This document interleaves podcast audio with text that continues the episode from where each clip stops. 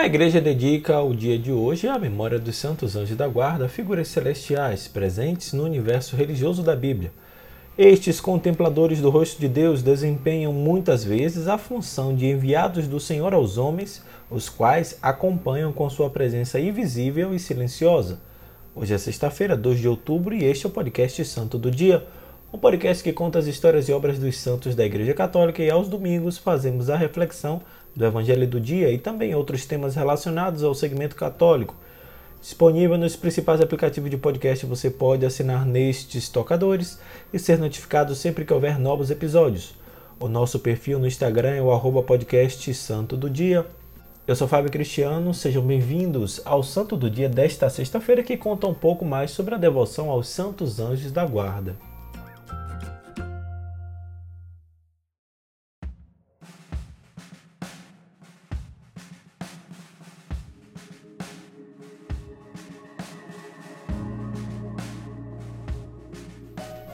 A existência dos anjos é um dogma de fé definida várias vezes e em muitas ocasiões pela Igreja, desde o Concílio de Nicéia ao Vaticano I. Tudo o que lhes diz respeito faz parte de um estudo próprio denominado angelologia, ao qual se dedicaram os padres da Igreja e os maiores teólogos. Todos refletiram muito sobre a sua espiritualidade, tornando-a tema central do magistério da Igreja, que afirma: os anjos são seres totalmente espirituais, sem corpo, imortais e imutáveis, que se tornam visíveis apenas para manifestar a sua ação. É uma consoladora verdade de fé que, desde a infância até a morte, nossa vida seja circundada pela proteção dos anjos e por sua intercessão, pois que se lê no Catecismo da Igreja Católica. Cada fiel é ladeado por um anjo como protetor e pastor para conduzi-lo à vida. Aqui na terra, a vida cristã participa na fé da sociedade bem-aventurada dos anjos e dos homens unidos em Deus.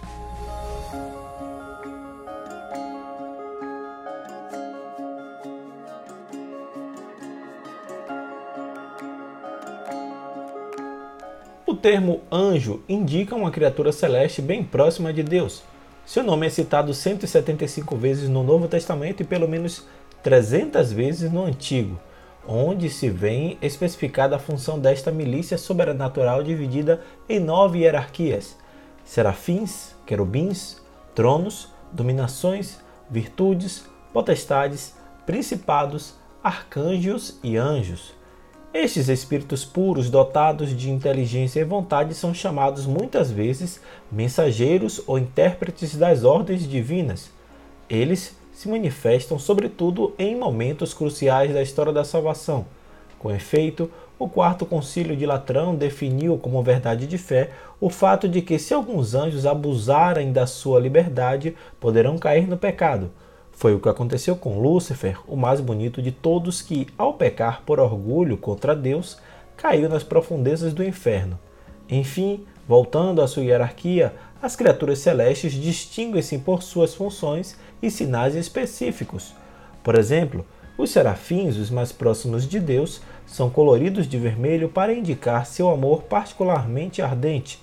Os querubins, ao invés, têm asas cobertas de manchas oculares como as do pavão.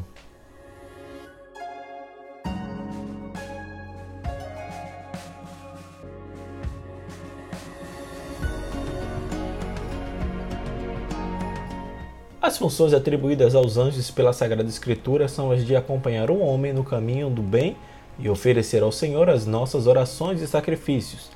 É esta a função do nosso anjo da guarda, que, embora seja uma verdade de fé, hoje encontra pouco espaço, como o catecismo ensina às crianças. De fato, no batismo, todo cristão recebe como dom de Deus o próprio anjo da guarda, uma presença silenciosa que o acompanha e guia ao longo de toda a sua existência é um companheiro de viagem, uma figura exemplar, mas também irmão mais velho. Ao longo dos séculos, apesar de invisíveis, os anjos foram representados de várias maneiras, sobretudo em atitude de adoração a Deus, mas também entristecidos quando representados nas sepulturas, e enfim, como músicos no presépio ou guerreiros na luta contra o demônio.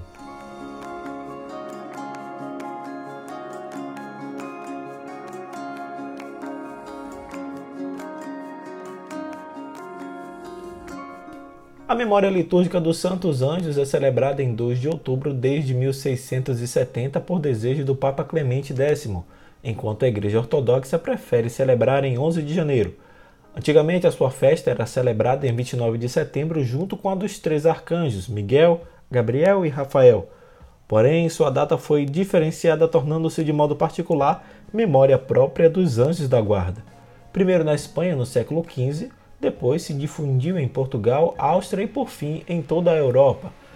Na verdade, a devoção aos anjos é mais antiga que aos santos, de modo especial na Idade Média, graças aos monges eremitas que viviam uma vida de recolhimento, silêncio e oração em companhia só de seus anjos da guarda. Finalmente, em 2005, o parlamento italiano, inspirando-se na figura dos anjos da guarda, introduziu na mesma data de 2 de outubro a celebração civil da festa dos avós, verdadeiros anjos da guarda de suas famílias. Santos anjos da guarda, rogai por nós e protegei-nos.